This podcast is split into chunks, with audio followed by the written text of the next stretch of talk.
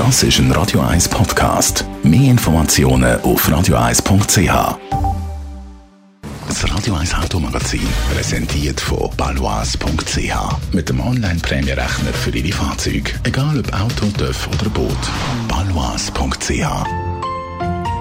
Jetzt reden wir über äh, PS und Drehmoment. Das ist nicht das Gleiche. Andrea Auer, Autoexperte von Comparis. Äh, Du versuchst da Licht ins Dunkel von dem Automotor zu bringen. Es ist nicht einfach. Was ist der Unterschied?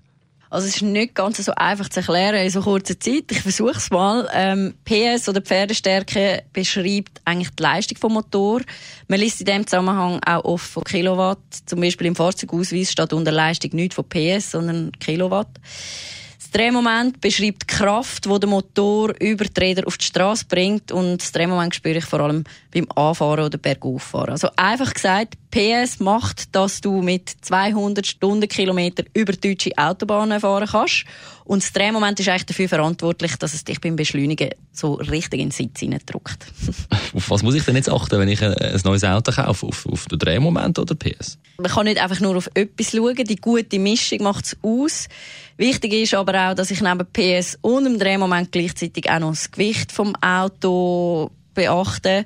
Wenn ich jetzt äh, zum Beispiel für ein Smart und ein SUV das gleiche Drehmoment habe, dann hat der Smart natürlich viel bessere Beschleunigung, weil er viel weniger Gewicht hat. Also die gute Mischung macht es aus. Kann man sagen, dass es Autos gibt, wo ein Drehmoment wichtiger ist als bei anderen oder man eher muss auf die PS-Zahl achten beim Kauf? Man kann vielleicht sagen, bei Geländewagen spielt sicher das Drehmoment eine größere Rolle, weil vor allem im Gelände brauche ich Kraft. Bei einem Sportwagen, da will ich einfach schnell fahren und dort schaut man sicher mehr auf PS. Man muss aber auch dort immer das Gesamtpaket anschauen. Man könnte vielleicht in dem Zusammenhang auch noch sagen, Dieselmotoren haben grundsätzlich ein höheres Drehmoment als Benziner. Darum hat man bei Geländewagen oder bei Fahrzeugen, die einen Anhänger ziehen müssen, oft auch einen Dieselmotor an Bord und eben Sportwagen dann eher den Benziner. Jetzt abschließend, ähm, damit man es einordnen könnte, ob es viel oder wenig ist in Sachen Drehmoment. Wenn ich zum Beispiel von 200 Newtonmeter lese, ist das eher viel oder wenig? Wenn ich es vielleicht auf die verschiedenen Fahrzeugkategorien abbreche, könnte man sagen, ein Kleinwagen mit 200 Newtonmeter Drehmoment ist sicher sehr gut. Bei einer Mittelklasse wie ein Skoda Octavia, dort habe ich Motoren, die 200 Newtonmeter Drehmoment haben. Ich habe aber auch einen Turbodiesel, der 380 Newtonmeter hat. Also dort ist ein bisschen alles drin. Und bei einem SUV kann man in der Regel sagen, über 400 100 Newtonmeter ist dann schon viel oder ein gutes Drehmoment. Aber wie gesagt, immer alle Faktoren beachten und eine allgemein gültige Aussage ist da natürlich schwierig. Weil neben dem Gewicht spielt in Bezug aufs Drehmoment auch noch die Motorendrehzahl eine Rolle.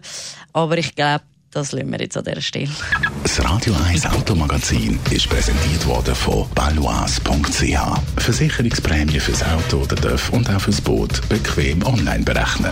balois.ch. Und abschließend gibt es jetzt ein Autopflegeset von Black Horse zu gewinnen.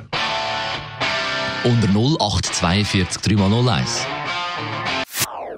Das ist ein Radio 1 Podcast. Mehr Informationen auf radio1.ch.